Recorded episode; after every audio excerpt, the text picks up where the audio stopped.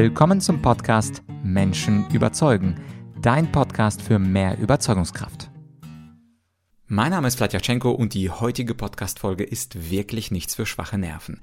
Es geht um emotionalen Missbrauch, toxische Menschen, Honeymoon, Lovebombing, Gaslighting, Silent Treatment, aber auch die Frage, inwieweit ein Mensch selbst verantwortlich ist, der sich gerade in einer toxischen Beziehung befindet. Doch genug des Vorworts, viel Spaß beim Interview mit Sandra Hinte.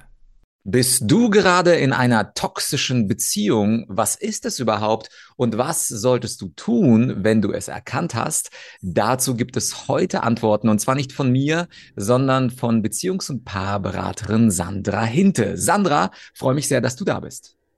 Danke für die Einladung, Platt. Sandra, gehen wir doch mal zuerst zu diesem komischen Begriff toxische Beziehungen. Was ist das überhaupt? Ja, ist tatsächlich gar nicht so einfach, das abzugrenzen, weil toxisch ist ja äh, heute so in, in aller Munde. Es gibt äh, toxische Beziehungen, es gibt aber auch toxische Freundschaften, toxische Männlichkeit, toxische Elternteile. Also wir geben dem ja immer gern so ein Etikett. Und ähm, dem letzten habe ich sogar äh, auf Instagram was von einem toxischen Weichspüler gehört, den man auf keinen Fall in die Waschmaschine äh, schütten sollte. Also toxisch ist in aller Munde. Ähm, tatsächlich so in der Fachliteratur findet man den Begriff gar nicht so in der Form.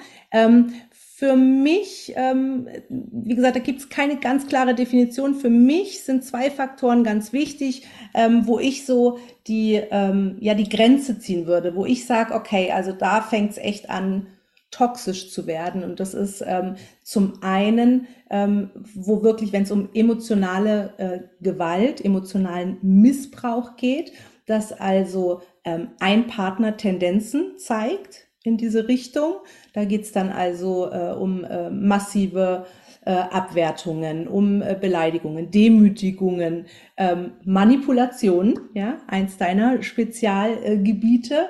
Ähm, hier treffen wir dann auch häufig auf den Begriff Narzissmus. Damit fing das eigentlich so gefühlt alles ein bisschen an. Toxische Beziehung gleich in Beziehung mit einer narzisstischen Person.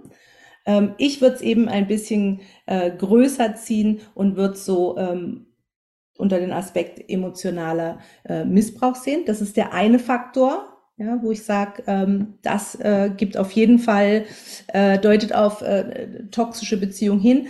Und das andere ist im Grunde genommen ähm, dieses sich nicht lösen können aus der Beziehung. Ja, weil das eine ist ja, okay, ich werde gedemütigt von meinem Partner. Ja, da würden jetzt äh, viele, die meisten sagen, ja, dann musst du gehen. Ne? Und das ist aber genau das Toxische dann an der toxischen Beziehung, dass ich mich eben nicht lösen kann aus dieser Beziehung oder es immer wieder versuche und dann gibt es so ein On-Off ähm, und ich komme da aber einfach nicht raus. Das heißt, da sind wir so beim Thema emotionale Abhängigkeit. Also die zwei Faktoren würde ich sagen, auf die sollte man auf jeden Fall äh, ganz genau schauen.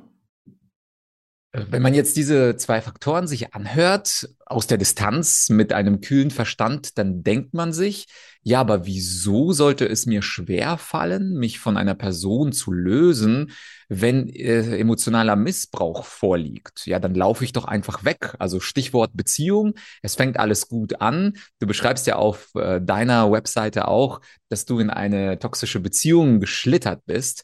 Und dann denke ich mir, ja gut, aber wenn ich dann merke, dass die andere Person mich manipuliert, mich ausnutzt, mich vielleicht beleidigt, mich klein macht, mein Selbstbewusstsein zunichte macht, ja, dann gehe ich doch einfach weg. Das heißt also, vielleicht kannst du ein bisschen darauf eingehen, warum es Menschen so schwer fällt, bei diesem schlechten Verhalten des anderen einfach die Reißleine zu ziehen und gar nicht monatelang in dieser Beziehung zu verbleiben.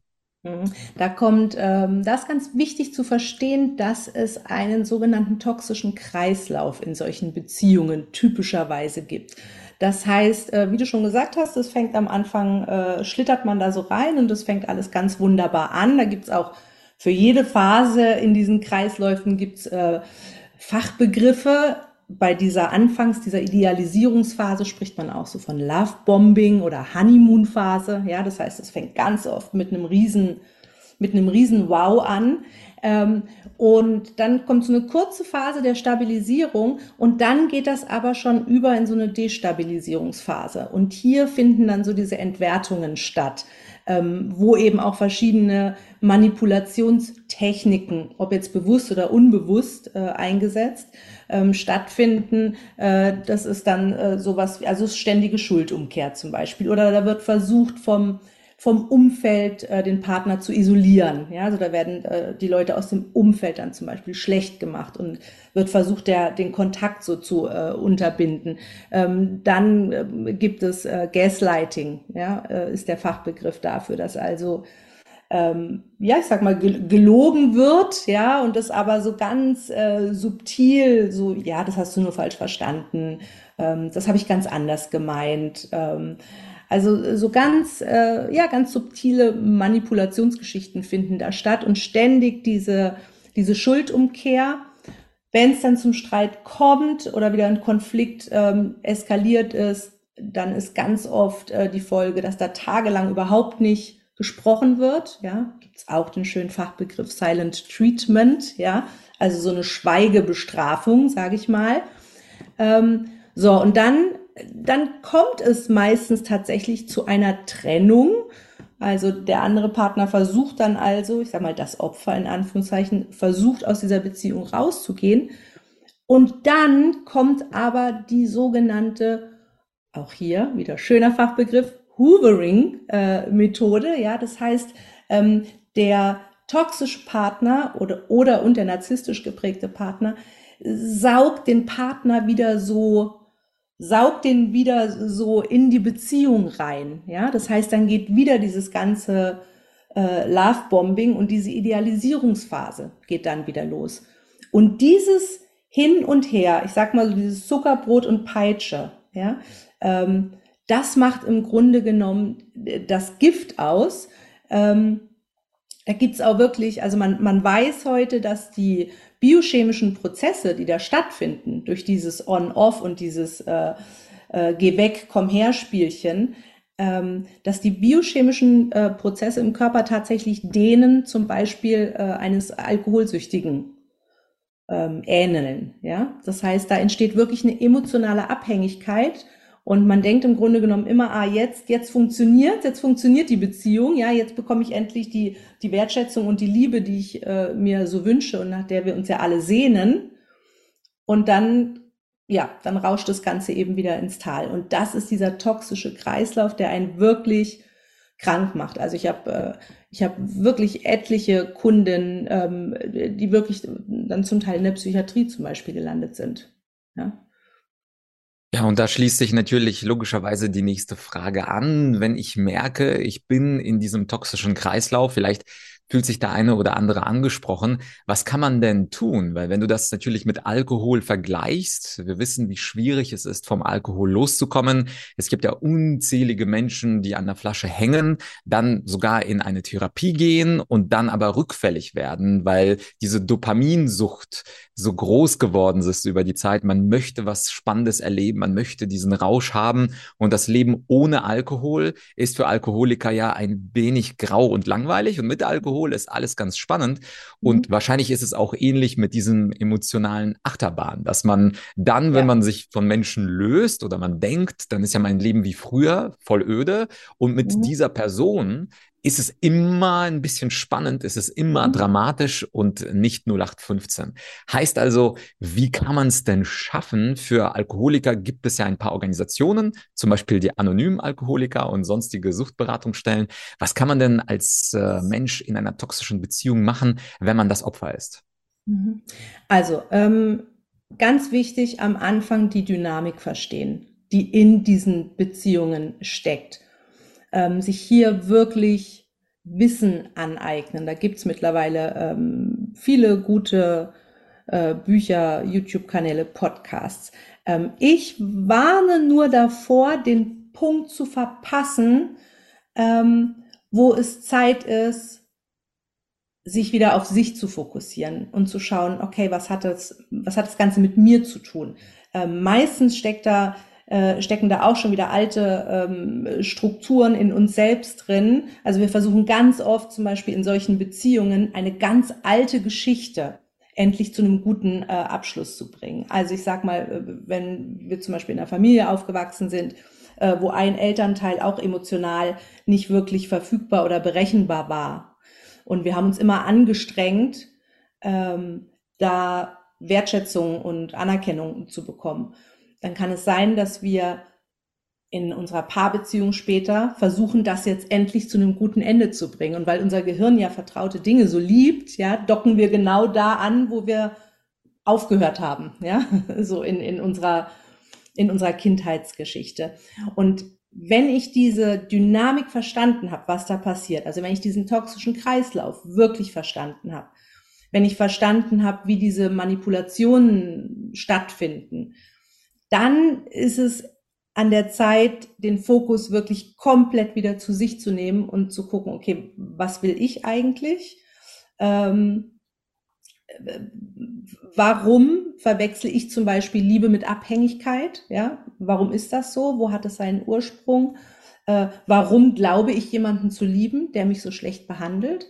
Also das sind dann ab einem bestimmten Punkt die Fragen, äh, die wichtig sind. Und das ist auch ein bisschen, weil du die äh, zum Beispiel die anonymen Alkoholiker angesprochen hast. Ich habe tatsächlich auch eine äh, Zeit lang ähm, einen, eine Selbsthilfegruppe geleitet, wo es um Opfer ähm, emotionalen Missbrauchs ging und habe das aber tatsächlich relativ schnell dann wieder gelassen, ähm, weil es da nur um die alten Geschichten ging, was eben der toxische Partner, die toxische Partnerin, was die alles Schlimmes gemacht haben. Also da wurden wirklich Geschichten erzählt von, die über zehn Jahre zurücklagen und die wurden aber eben nicht nur einmal erzählt, sondern zehnmal, ja. Und der ganze Fokus, die ganze Energie ging nur zu dieser toxischen Person hin. Und damit letzten Endes bleiben wir natürlich in dieser emotionalen Abhängigkeit. Ja, das, da geht's ganz viel um, um Schuld. Da ist immer noch so eine kleine Stimme oft in uns, die sagt, na ja, vielleicht, wenn ich mich doch noch mehr angestrengt hätte, dann hätte es vielleicht funktionieren können. Ja, und diese kleine Stimme, die gilt es im Grunde genommen zu identifizieren und ähm, mit der, in, ja, mit der in Frieden zu kommen, im Grunde genommen. Ja, weil deshalb ist für die Leute auch immer so wichtig, also ich habe ganz oft Erstgespräche, wo gleich so der erste Satz ist, ähm, ich bin sicher, meine Partnerin, mein Partner ist äh, Narzisst oder Narzisstin. Und ähm, das ist dann die, die, die, die wichtigste Frage. Und ich frage dann immer irgendwann, okay, was wäre denn, wenn es kein Narzisst wäre? Würde das dann bedeuten, dann bist du da richtig in der Beziehung? Ne? Weil du leidest ja trotzdem, ob der jetzt Narzisst ist oder nicht. Ja? Äh, und umgekehrt, wenn der andere Narzisst ist was wäre denn dann? Und da ist dann oft so, ähm, ja, dann wäre ich nicht schuld im Grunde genommen. Ne? Dann ist es, dann ist der andere ja krank und dann kann ich ja nichts dafür. Ja? Äh, also weg immer von dieser Frage, ist der jetzt Narzisst oder nicht und ähm, wie toxisch äh, ist diese Beziehung jetzt, mehr hin zu der Frage, ähm, bin ich in dieser Beziehung die Person, die ich sein möchte? Ja, Sandra, du hast gerade was sehr Interessantes gesagt, dass das Opfer aus der Vergangenheit eine Geschichte mitgebracht hat und es selber zu einem Happy End bringen möchte, was ja wiederum bedeuten würde, dass es da eine gewisse Mitschuld oder etwas genauer eine Mitverursachung dieser toxischen Beziehung gibt. Wie siehst du das? Inwieweit ist das Opfer verantwortlich dafür, in dieser toxischen Beziehung zu sein? Mm, also die Differenzierung gefällt mir erstmal schon mal ganz gut. Du hast erst von Schuld gesprochen, dann von Verantwortung. Schuld ist äh, echt so äh, eigentlich das äh, schwerste, beschissenste Gefühl, was es so gibt, ja, aus der äh, Palette der Gefühle. Und ähm, im Grunde genommen ist Schuld eine Illusion. Was es gibt, sind ähm, sind Dynamiken. Ja, wir kommen alle mit einer Geschichte aus unserer äh, Kindheit daher. Ähm, Ob es jetzt der Täter ist oder das Opfer. Ja, was da entsteht, ist eine Dynamik. Das heißt, äh, meistens in solchen Beziehungen ist ein Part äh, dabei, der früh gelernt hat, eigene Bedürfnisse zurückzustellen, ähm, sich eher anzupassen, ähm, so die sogenannten People Pleaser so ein bisschen, ja, immer eher zu gucken, niemanden zu enttäuschen, den Erwartungen gerecht zu werden. Und das ist ja im Grunde genommen nur eine äh, früh erlernte Strategie, ja, um sich vor Schmerz zu schützen, beziehungsweise um Wertschätzung zu bekommen. Und der andere Part, ähm, wenn der zum Beispiel manipuliert, ist auch das ja im Grunde genommen nur eine Strategie. Auch wieder, um sich Anerkennung und Wertschätzung ähm, ja, äh, zu sichern. So, und da kommen also dann diese zwei Puzzlestücke zusammen in so einer Beziehung.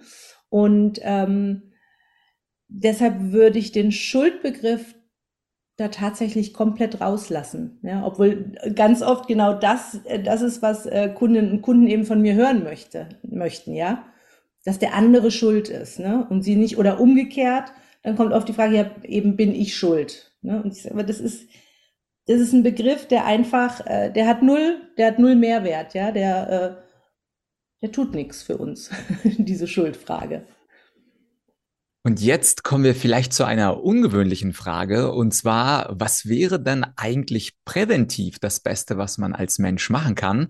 Und hier möchte ich eine These aufstellen und bin sehr gespannt, ob du das teilst. Und wenn nicht, natürlich gerne widersprechen. Wir sind ja hier bei einem Debattier-Podcast, wo alle Meinungen sehr, sehr willkommen sind. Und zwar, ich würde behaupten, dass ein Mensch mit einem Selbstbewusstsein und einem tiefen Selbstvertrauen erstens diese Techniken sehr schnell schnell erkennt, also Stichwort Manipulation oder emotionale Beeinflussung oder was auch immer es ist. Und zweitens sofort merkt, nee, ich bin es mir nicht wert, mit diesem anderen Menschen Zeit zu verbringen. Auch wenn es diesen Teufelskreis gibt oder du hast ihn ja den toxischen Kreislauf genannt, dann würde er in der Honeymoon-Phase sich freuen. In der Stabilisierungsphase würde er sagen, ja gut, ähm, ist halt nun mal so, nach ein paar Wochen ist so die ganz große äh, Hormonbombe dann nicht mehr da. Aber bei dieser Destabilisierungsphase oder dieser Manipulationsphase würde der Mensch sagen, ähm, nee, das machst du jetzt bitte nicht mehr, beziehungsweise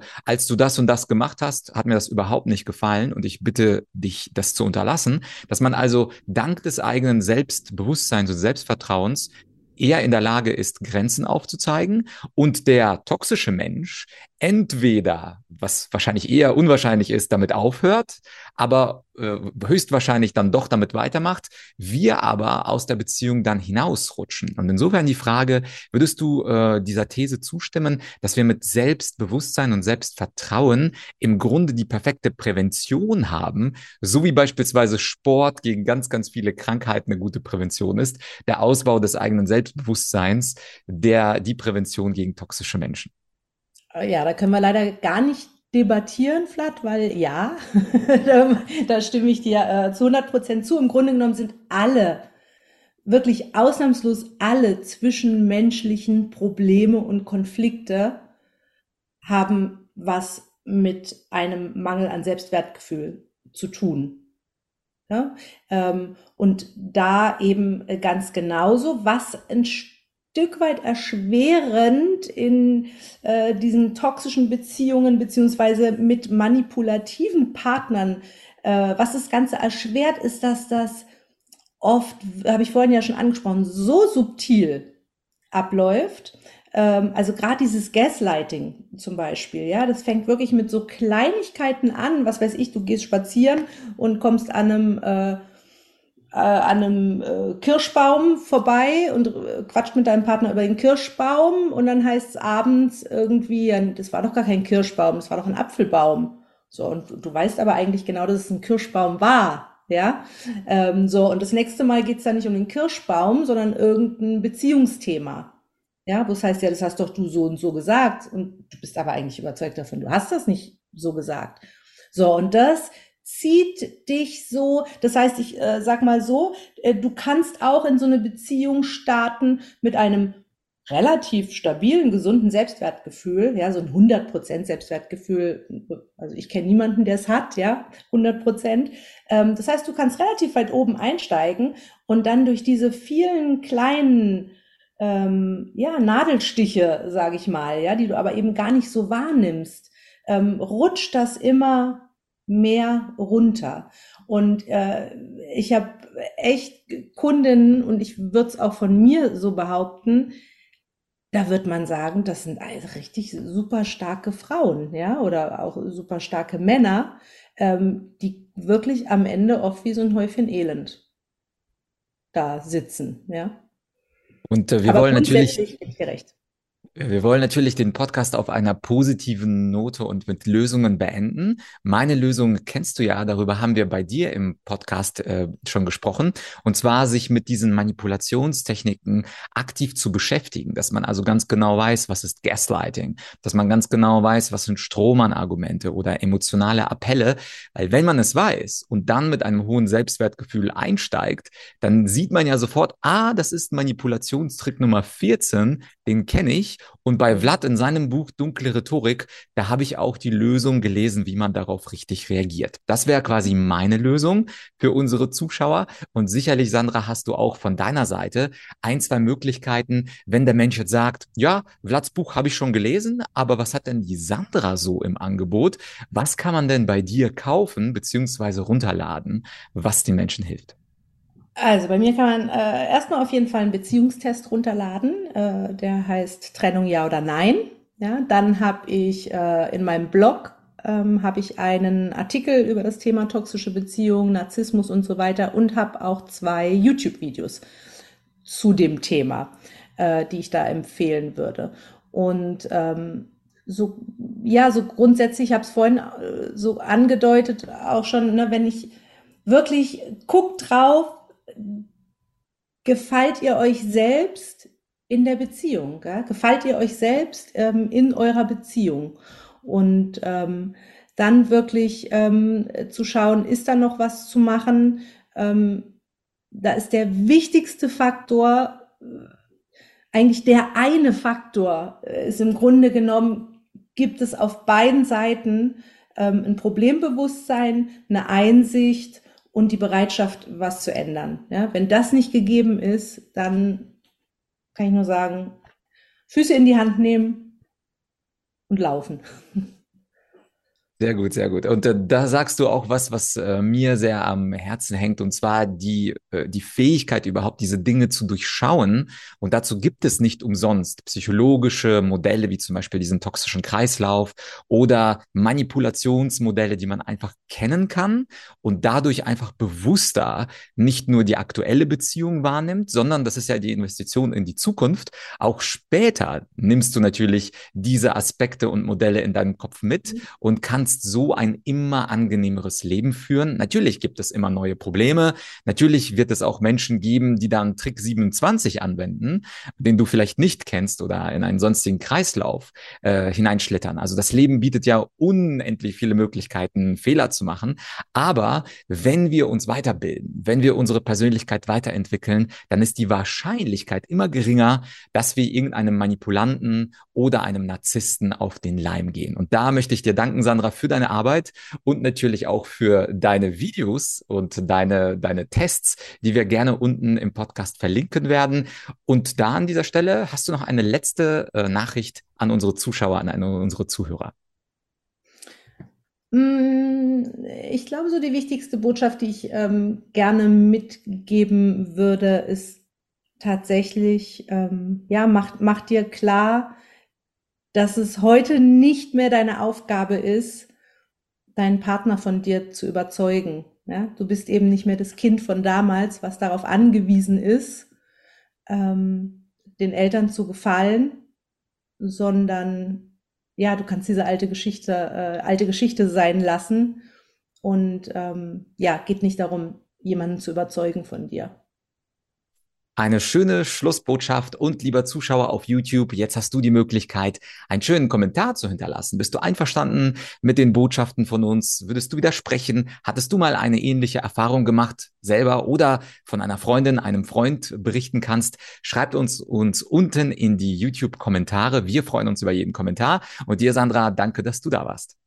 Ich danke dir für die Einladung. Das war also das Interview mit Sandra Hinte und wir beide waren uns ziemlich einig, dass Selbstbewusstsein sehr dabei hilft, nicht auf die Tricks von einem toxischen Menschen hineinzufallen. Und vielleicht hast du es schon gehört, mein allerneuestes Buch, da geht es um das Thema Selbstbewusstsein. Es heißt Die Kraft der positiven Psychologie und dort zeige ich und teile ich mit dir sieben Schlüssel dieser wundersamen positiven Psychologie, die dazu führen werden, dass du selbstbewusster bist und deine Interessen besser verteidigen kannst.